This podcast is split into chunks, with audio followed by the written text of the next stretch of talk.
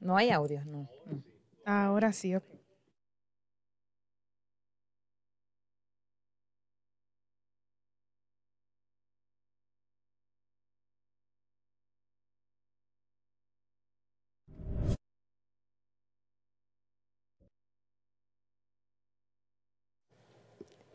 Hola, hola, de vuelta aquí en su podcast sobre la noticia Petra Minaya, Nicole Morel y una servidora Margaret Ramírez para compartir con ustedes 30 minutos de mucha información, análisis, debates, comentarios, eso y un chinchín más. Sí. Hoy, chinchín martes 8 de agosto. ¿Cómo están ustedes, mujeres? Yo estoy muy bien. Y yo también, muy bien, gracias a Dios. Esta mujer tiene una picardía de temprano que yo, Yo- yo no entiendo ese- mucho, mucho. Mira, yo voy a dar un preview, pero yo creo que eso se debe a una fecha un tanto especial. Bueno, estas Señor. mujeres, estas mujeres llegan, llegan a esta celebra. cabina y tienen esta cabina encendida de temprano. El sí, día usted no del se imagina. femenino y Ah. otras cosas más.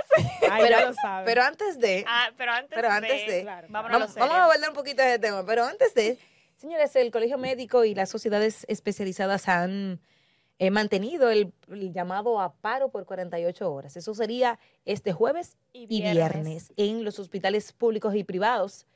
eh, una situación que al parecer se agrava y- e incrementa. Se agrava porque definitivamente la semana pasada vimos un paro de 12 horas en todos los hospi- hospitales del país, eh, cuya acción fue calificada por el Colegio Médico como... eh, Sí, ellos dicen que, un- cada, que cada paro es un éxito. que sí, fue un Lo que éxito. sufren de verdad son la clase más, deposeída, más desposeída, que eh, tienen que asistir a esos los que tienen necesidades de salud. eh, Exacto. y Aquellos también- pacientes que van a dejar de ser pacientes con todo Y esto. no también porque el paro va para eh, hospitales y clínicas privadas. Entonces, ¿qué quiere decir eso? Que el que tenga su seguro médico y vaya a un centro privado Como va a tener que pagar la consulta eh, como privada en efectivo sin el uso del, Sí. del seguro médico. del seguro médico. ¿Qué implica eso? Eso implica un gasto. Eh, importante Y no- para el bolsillo de los dominicanos, Un gasto que quizás tú no tenías pautado. programado. Porque son citas que se hacen de manera previa y tú no sabes nunca cuán- con qué viene el colegio médico en, en medio de su huelga contra las ARS. Aunque no quiero, no quiero dejar de reconocer la importancia que tiene también esta lucha que ha tenido, desde mi punto de vista, eh, el Colegio Médico con las ARS, porque hemos visto también, muchos de nosotros eh, eh, tenemos seguro médico y a veces duramos un año sin usarlo. Muchacho. Y cuando tú realmente lo necesitas, que Juan, que No, Pedro, que Miguel, no, que siempre hay, mira, siempre hay un pero. Entonces yo yo, creo que la lucha de ellos es válida, más el método no lo No, comparto. no, no, no es el más factible el método, porque ellos en busca de mejorar eh, esa, esa, eh, esos, esos flagelos con los que tienen que luchar a diario afectan al- al- a, a los pacientes que eh, no tienen la culpa ni, ni de esos problemas, sino tienen la culpa de la forma en la que se manejan las ARS en el país. Yo tuve una, una experiencia el año pasado, me parece que fue, un poco amarga en ese sentido, precisamente con mi seguro médico. Yo tenía más de un año que no usaba mi seguro médico y en esos días fui a una consulta, me mandaron a hacer una, una resonancia magnética y el seguro me tenía que hacer una aprobación para, para ese proceso.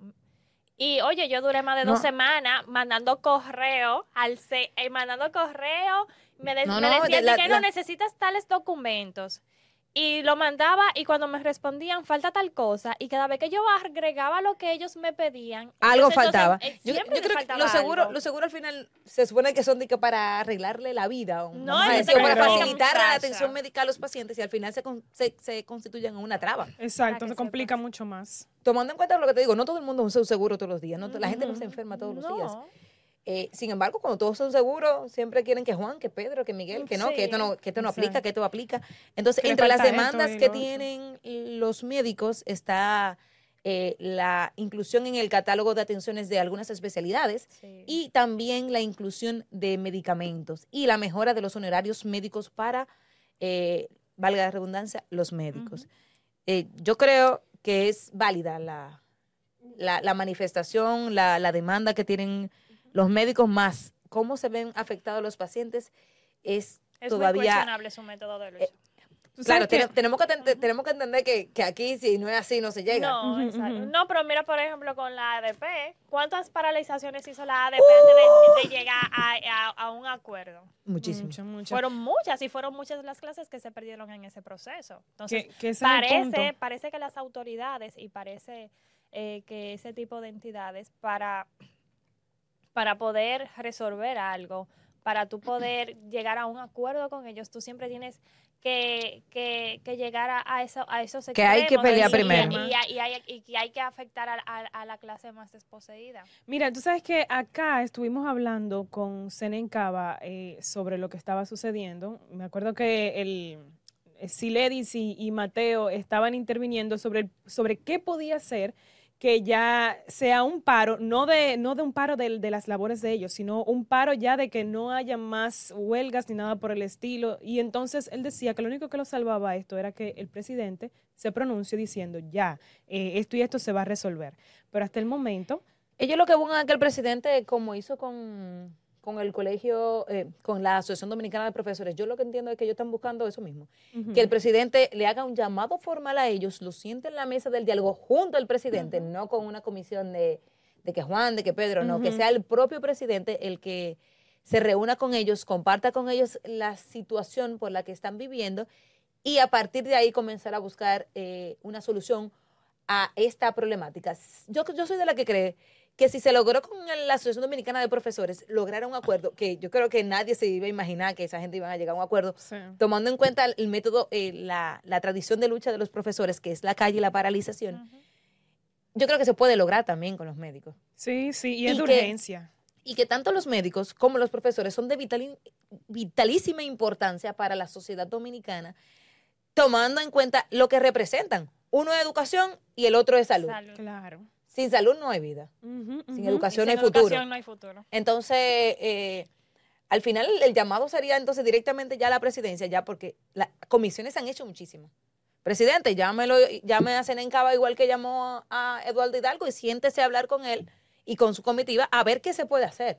Es, es- es lo mejor. Yo creo que la mejor. sociedad no aguanta más paros en ese sentido, Mm, mm.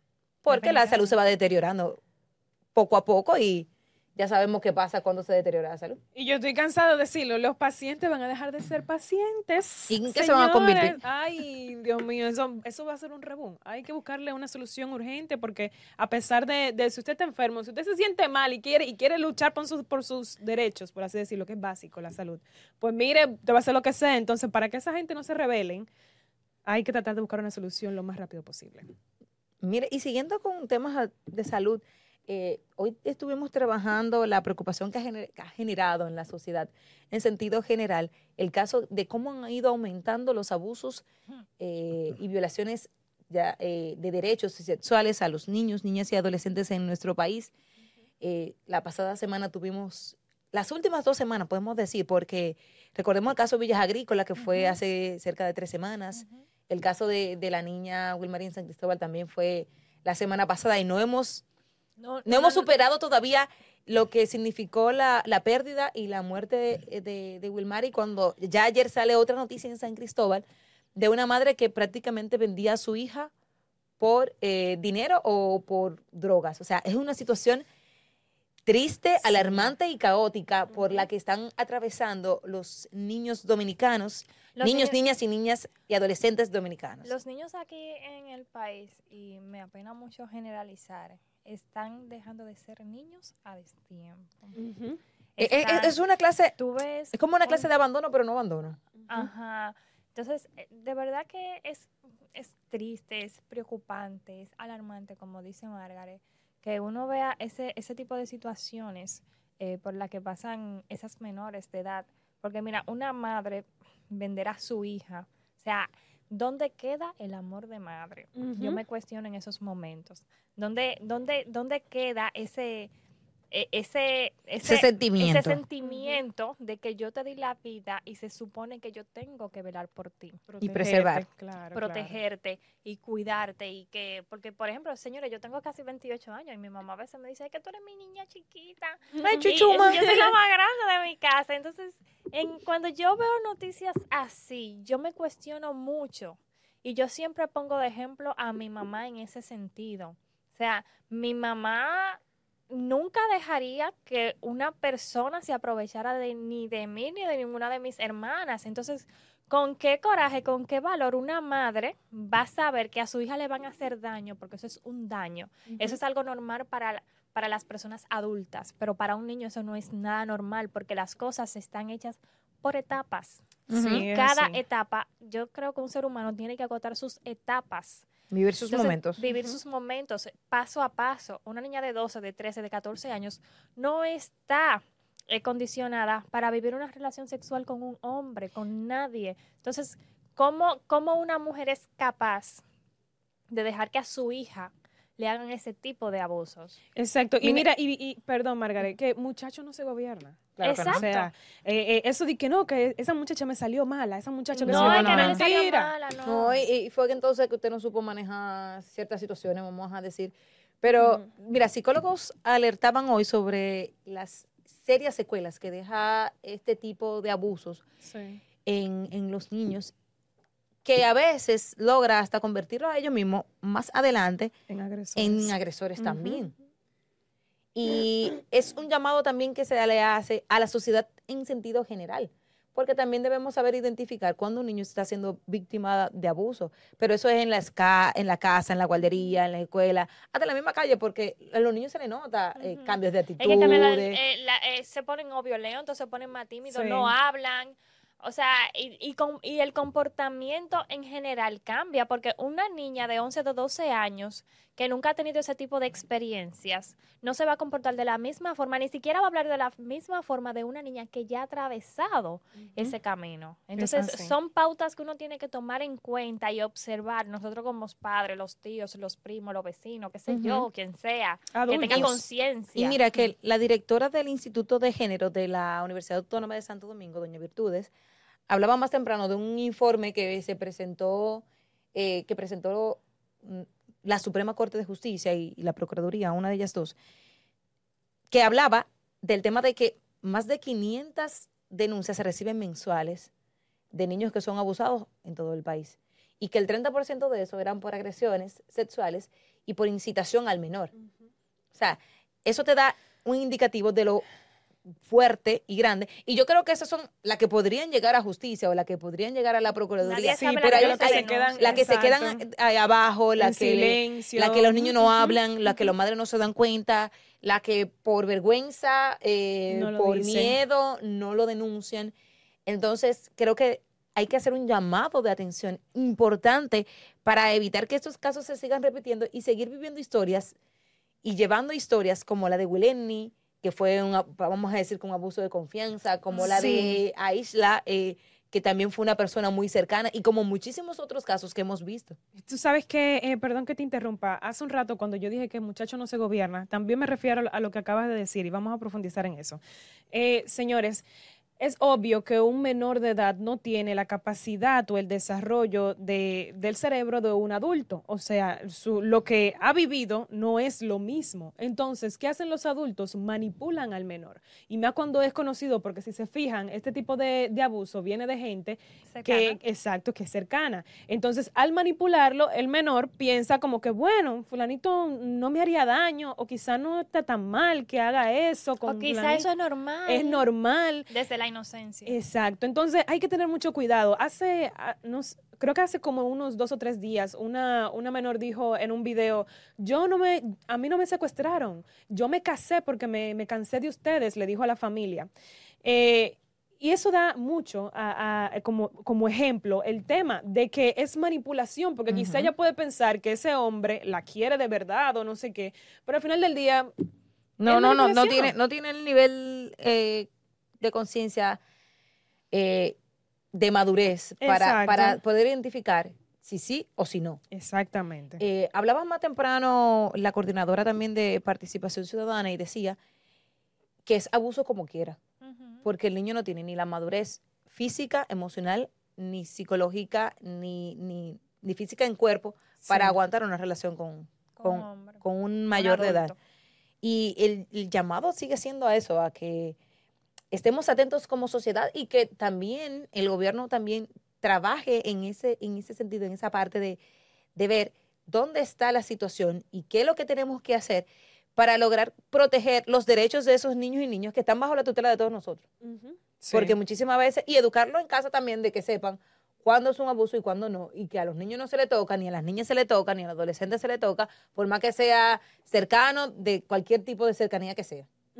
Exactamente. Y ahí, y ahí debemos apostar. Eh, eh, quiero agregar una última cosa. Eh, en la iglesia, al menos en, en mi congregación, yo le, yo le hice un llamado a algunos padres. Le dije, mira, ustedes tienen que tener cuidado con quién dejan a sus hijos. Porque a veces, eh, sobre todo en- en quienes son líderes en, en la iglesia, cuando tienen sus hijos, la gente como que se le, se le acerca mucho. Ah, el hijo del pastor fulanito, ay, qué sé yo, ok, lo quieren abrazar y todo. Y, y la verdad es que yo no lo considero bien, porque aún ya no se dejen llevar por el tema de que, que no, que fulanito es cristiano, eso no tiene que ver. La, la maldad, eso no tiene que ver La, con nada. la maldad no tiene que ver con Eh, nada. Exactamente. Y hay, y hay de todo en la Viña del Señor. O sea, hay mucha gente que Sí, dice que verdad. sí, que, que hay, y, y en realidad no. Entonces, tiene que tener mucho cuidado. Ese tema, el, puse el ejemplo de, de- de la religión, pero también ese tema de que amigos míos, que es mi vecino de, de hace años, de que me vio crecer, que sé yo, mentira, a nadie le deje su muchacho por el amor a Dios. A nadie. Y tener cautela, porque básicamente lo que hay que tener cautela. Claro, y- y- claro. Y cuidar. Vamos a seguir con muchísimo más. Miren, le van a cambiar los uniformes. a la Ay, sí, el lema. ¿Tú, ¿Tú escuchas el nuevo lema? ¿Cuál es el el nuevo lema? Ya no es ley y orden. ¿Y ahora? Ahora es preservar y, Cuidar. y servir. Oh, wow. Preservar y servir. Ay, Proteger y servir. Ah, p- ah, proteger. Y Oh, wow. Me Pero- gusta. ¿Y, y ellos creen que con eso van a cambiar la percepción de la gente sobre la policía. Bueno, yo creo que más que cambiar un lema y un uniforme es cambiar el comportamiento y la educación que tengan los miembros. Sí. Y ganarse el respeto, Y de- ganar- y ganarse saber- el respeto de saber la actuar población. para que, es- para que esa población que hoy es temerosa de los miembros de la policía, de los de, de- de uniformados en general, eh, expresen o sientan ese respeto hacia la autoridad. Porque te voy a decir que el que, que le cambien el uniforme no le va a quitar a la gente el hecho de que me está parando la policía, ay Dios mío, qué miedo, hay qué No, cosa. O, me- me- o- me- o el hecho de que me está parando, usted no tiene que pararme porque yo no, lo, yo no creo en ustedes, que sí o qué. Hay un tema de, de- de percepción que hay que trabajar, hay un tema de, de ganarse la confianza Sí. otra vez de la población, que hay que trabajarlo arduamente. Pero tampoco vamos a querer demeritar eh, estos, estos, avan- estos avances, ¿verdad? No, Porque claro. son Tenían, avances. tenían que y- poner uniforme rosado Barbie para que diera Ah, como... no, para que se unan a la, a la, a la fiebre Barbie. Ay, Claro, no, ¿verdad? no. Mira, hablando de No Barbie, fiebre Barbie, voy a no. hacer un paréntesis. Yo fui al cine la semana pasada, el sábado, Mm, a ver la bendita película esa. ¿Tú fuiste a ver Barbie? Espérate. Ah, no pongas esa cara.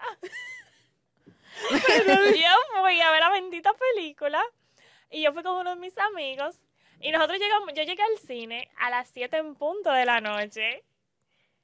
Yo hice casi una hora de fila y al final yo no pude ver la película. El el o sea, eso estaba tan Repleto. caótico que el sistema se cayó y no pudieron seguir vendiendo las Ay, taquillas. mi amor. Ven, fiebre, tenían que poner los uniformes de Barbie para que la gente tenga confianza. Y yo, y yo loca por ver Megalodón, que es un tiburón que se come gente, y ella No, no. Barbie. No, pero ahí, ¿sabes? No, pero que para cada quien, cada cual. Es verdad, es verdad. Es cada- pero no va. No, no Mira. rosado, Nicole, por favor. No, es que estamos buscando algo que in- inspire confianza. y, y el rosado me va a pedir confianza. Va a ser siguiendo la misma Bueno, policía. pues, pues, lo vamos a De que le va- lo que va a decir, ay, la policía Barbie ahora. Exacto, Yo creo exactamente. que que es verdad que la gente se va a curar con ella. Es verdad. Me es imagino, verdad. ay, la policía Barbie ahora. Oh, wow. No, no, no. No, así no se puede. Pero Señores, no, pero- vamos a seguir con el coro después de la pausa.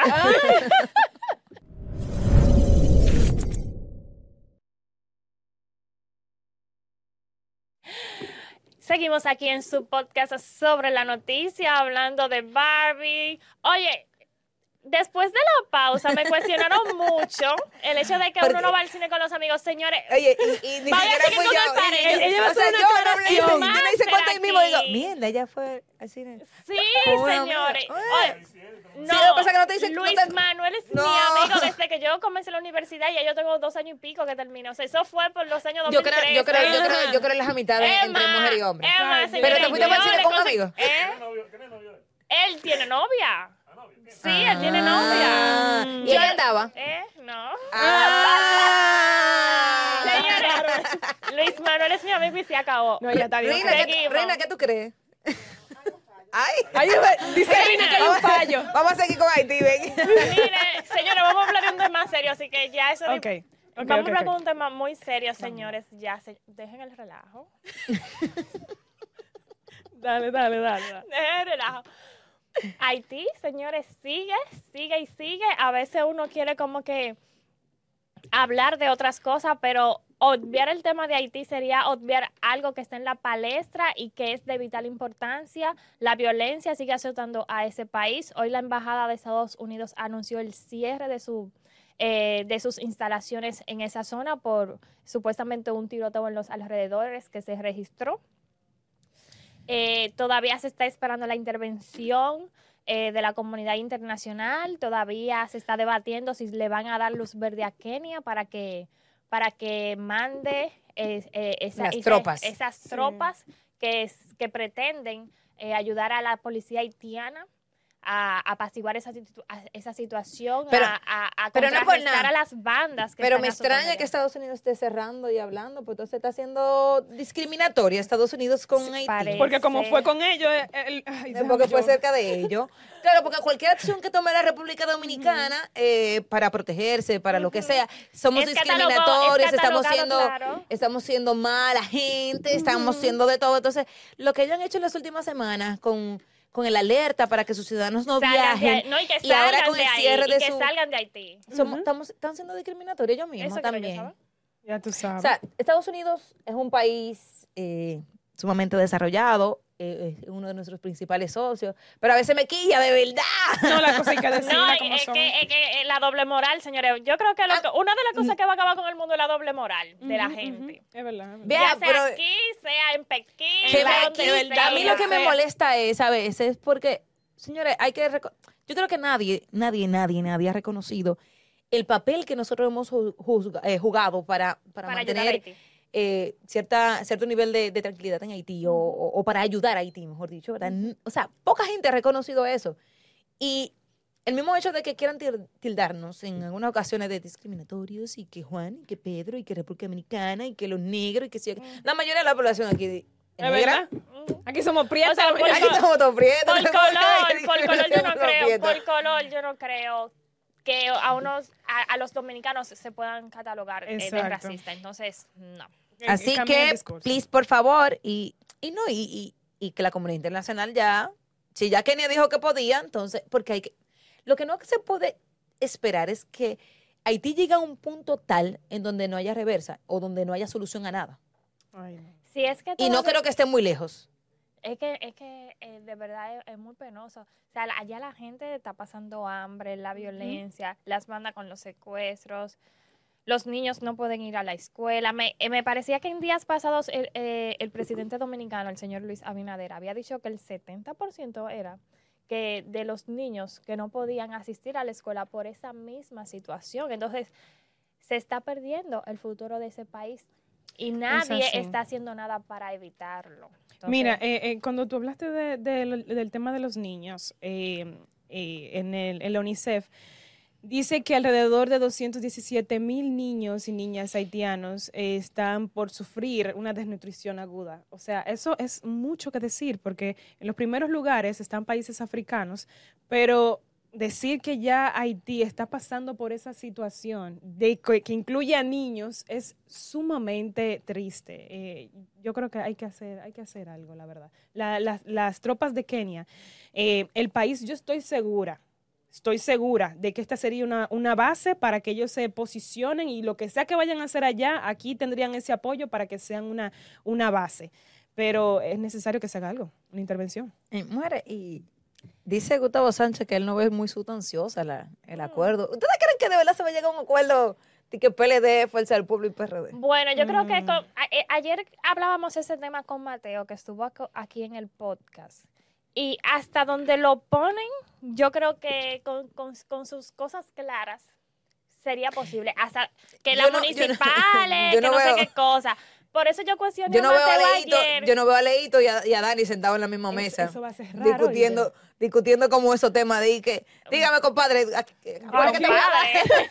Eso va a Y ser y, raro. y- y- y lo que pasó en aquellos años. eh, No, no, no, todo eso está ¿tú te atrás. ¿Tú te imaginas? Pero Sí, cuando sí. pueda te meto el cuchillo. Exactamente, No, no, por eso no. te estoy diciendo. o No, sea, es que yo no, porque yo siento que eso- ellos, ellos dos son dos personas eh, sumamente de mucho temple y, Sí. y de, de y mucho cada quien orgullo. sabe lo que quiere. Y, y no, y de mucho orgullo, o sea, eh, y como que verlo a ellos como cediendo uno y otro, como que no me lo imagino. No es que no vaya a pasar, pero como que no me lo imagino, tomando en cuenta como los temperamentos que tienen cada uno, la posición que han tenido durante todo este tiempo, aunque una cosa es lo que diga el burro y el otro la cara pareja. Exactamente, por eso te estoy diciendo, hay que ver hasta dónde van a llegar esas alianzas, porque que- yo sé que la Y el, presidencia... y el deseo del poder. Exacto.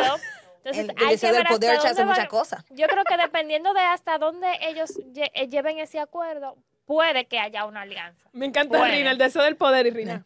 El poder, No, porque claro. Rina deseo- detrás de cámara, pero si- Rina estuviera aquí, mire esa boca, nosotros Ay. tendríamos que amarrársela, cosérsela y Rina, encima eh, de mañana te vamos a sentar aquí. pegada. Exacto. Rina, vamos a sentarte Nos aquí. en YouTube. Pero, Sí. pero estaría, o sea, como que ya me gustaría, yo quisiera adelantar mucho en el tiempo para ver ciertas cosas como esa. Tomando en cuenta, señores, que ya el 17 vence Ya. el plazo en la Junta Central Electoral para que los partidos depositen la lista de, la lista de precandidatos, sobre todo los que van Ay, a primarias. Y en el PRM, ¿quiénes son los que van a primaria? ¡Hey! Bueno. los presidenciales y los regidores. Y sé que con los regidores no hay problema. ¿Cuándo es que tío Avi nos va a decir Eso qué es lo que es? Yo creo que, que ya la semana que viene. Que No, que no le queda mucho. o sea, ya para la semana que viene ya no hay chance. Déjame ver, tiene ¿qué que cae 17? Miércoles. 17 cae eh, miércoles. No, Entonces, Se. ¿Tú te imaginas que El Jueves. miércoles es Pues el entonces el tío, 16, el tío el Avi tiene hasta el 16. miércoles para Ajá. decir si, si, si va que, o no va. yo creo que él lo va a decir en, en- en una de esas eh, actividades especiales que él hace por allá. ¿Tú crees? ¿Tú crees? Claro. Ahora, Porque el año pasado él estuvo en Santiago e hizo una, una especie, yo lo califiqué como una rendición de cuentas, yo siempre lo he dicho. Nadie pero no sabe sabe- si él este año se va a ir por esa misma línea y va a aprovechar para decir, sí, sí. Pero que, no, no el dicho- espino, mi amor, un- todo un escenario. Eh. Vengo aquí a decirles que sí. ¿Tú me imagino? Que no, no, no. Señores, yo estoy aquí para decirles que tomando en cuenta el sentimiento popular, porque no es que yo quiera, Eh. es la población que me lo exige. Y a propósito, y hoy hubieron unos comerciantes, hoy estuvieron comerciantes también pidiendo cuatro años más al presidente. No, y en las, activi- en las últimas actividades en las, que, en las que él ha estado, se ha escuchado mucho ese grito de, de, de la Pero de- gente, Cuatro de, años de los asistentes pidiendo esa reelección. Pero ese grito de cuatro años más está desde mayo del 2020. Ya tú sabes. Tiene tiempo ya, ese cuatro años más. No, eh, desde el 17 de mayo del 2020 está ese grito. Y eh, eh, este fin de semana él dijo que el cambio... ¿Fue él o fue Carolina? No, fue Carolina. Entonces, él, él- Carolina. él di- él- la señora cambio Caro- sigue. La señora Carolina dijo, eh, no, porque señora, porque el cambio sigue. Y después él intervino en la actividad y dijo, lo dijo ella, dijo Carolina, el cambio, lo dijo ella, Mm. ella. Pero tú no te repi- pero, pero lo repitió tío Abby. Sí, y lo Ah, enfatizó pero- muy bien. pero- el cambio sigue y lo dijo ella. Pero o lo sea, rep- la señora Carolina. Pero lo repitió tío Abby. O sea, tío Abby dijo que... Porque dice Carolina que el cambio el- sigue, pero el- lo dijo tío Abby. Ajá. Eh, esta gente tiene uno con los Fue así. sudores. No, Mm. Fue no, así. tío Abby ya, mi amor. Sí, no nos confundan. Dios No nos demos vuelta que ya... Claro. Aunque yo creo que esto, esto es como... Como un secreto a voces. Sí. Todo el mundo sabe que sí, pero como no lo ha confirmado la confirmación, solamente falta que no calle la boca. Eso, ¿tú te imaginas? Dije que no. Sí, que todo el mundo diga, que ya, yo, yo sé que él va a decir que sí, que él va, y después como que no. Lamentablemente. eh, no. No, eh, eh, Ah, recuerden también que su familia... Raquel, Raquel no me dejó al final, no me dio Recuerden que también que supuestamente su, eh, la señora Raquel, primera dama, sus hijas, o dos de sus hijas, fue cre- creo que fue que salió a relucir sí, la dos. vez pasada, están en desacuerdo con que él se relija. Pero vamos a ver qué pasa, porque después la misma Raquel dijo, yo lo apoyo en lo que él decide. Entonces, ese, o- ese otra cosa que, que, que me puso a tambalear de nuevo y yo... Claro, ellos miércoles, tienen confundido. ¿Y eso qué pasó con Carolina también? que, Dejaron aunque- confundido. Aunque, ¿cómo es que le dice la canción? Yo estoy confundido. Y me siento perdido. perdido. Pero ya todo eso, todo eso vamos a tener solución o vamos a tener respuesta a más tardar, es, es a más tardar el miércoles que viene. Sí, ya yo, yo de, voy a de hoy beber en ocho, que dicen los viejos. Los viejos dicen que de hoy en ocho. Sí, de hoy en ocho, yo voy De a seguir ocho bebiendo mi tenemos- tececito de tila para que no me dé una vaina, ya. Exacto. Porque hay que, hay que ponerle fin a eso, ya. Es verdad, es verdad, es verdad. Presidente. Tío Avi, por favor, denos respuesta para eso. Y, y, y así ya, porque también, tú sabes que una cosa, ¿qué es lo que pasa? Que al final, cuando Tío Avi se decida, eso cambia completamente el panorama. Sí. Y, y vamos a saber en qué pie está parado, porque yo, yo soy de las que digo que eh, el, avance o la oportunidad de quienes están aspirando a las presidencias por otros partidos depende mucho de lo que decida Abinader. De lo que diga Tío Avi. Porque independientemente de los problemas que ha tenido el gobierno, yo creo y- he visto, yo soy de- una de las personas que cree que él tiene una buena aceptación. Sí, y, sí y no- también el hecho de que, por ejemplo, en dado caso que Tío Avi diga, no puedo, no quiero, no me siento, preparar un candidato Con, con tan poco tiempo. con tan poco tiempo, en, en política todo es posible. Sí, porque tú no te acuerdas de Gonzalo. A Gonzalo no lo bombardearon, o sea, cuando... En política todo es posible, pero también, pero también sería como, com- siento yo, ¿verdad? Los estrategas políticos eh, tienen sus estrategias, ¿verdad? Claro. Pero preparar un candidato de ahora mimito para ahora mimito, entonces comenzar a rebucar dentro del partido quiénes cumplen con, con las expectativas, quiénes cumplen con lo con, con- con la aceptación para después prepararlo para subirlo a la No, presidencia. yo creo Está que no. fuerte. Yo- yo- bueno, sería, se- sería un reto. Sería un reto cuando tú tienes al presidente ahí que, que, que tiene un buen arrastre en la, en la y política. hablando de reto, reto podría ser para algunos hombres hacer llegar a la mujer, Dios mío, a un orgasmo. Mira, un- Santo mira, minuto, un minuto, Un minuto. tema. Señores, Nicole, hoy se celebra el Día del Orgasmo Femenino. Femenino. Rina, Un aplauso. aplaude. Para Y- Reina, cumpliste ya, Reina. Yo creo que ustedes están muy, muy, muy, esta- eh, están, pero aquí dice que de 10 mujeres hay 6 que que lo han fingido. Diach. Ay. Esos son, esos son que no cumplen. Hombre, por Ay, favor, yo- astírense, mujeres, Pero, hay- hablen. pero también que hay diferentes. Hablen. Sí. Hablen, si usted no Ah, ni sintió, que- si que usted no así, llegó, así. hable, Claro, Me, dígaselo. me gusta No. Juan, me gusta de, de forma pal, de forma tel, de forma. Exacto. Bueno, de arriba para abajo, de abajo Ay, para arriba. de qué barbaridad. Pero está interesante eso de que. ¿Qué eso? Ah, ok. Ok, ah, ok, pero yo no ok. he dicho, ¿no, muchacho? No. Perdone la hora. Esta, ni- esta niña se asustó, fue. No, pero, pero es, es un día importante eh, para la mujer para que pueda comunicarse mejor con su pareja o por sí sola también buscar las maneras. Pero el punto es que usted sea feliz, que esté contento. La felicidad, como sería. Nicole, como sería Margaret. vámonos, vámonos. vámonos, vámonos.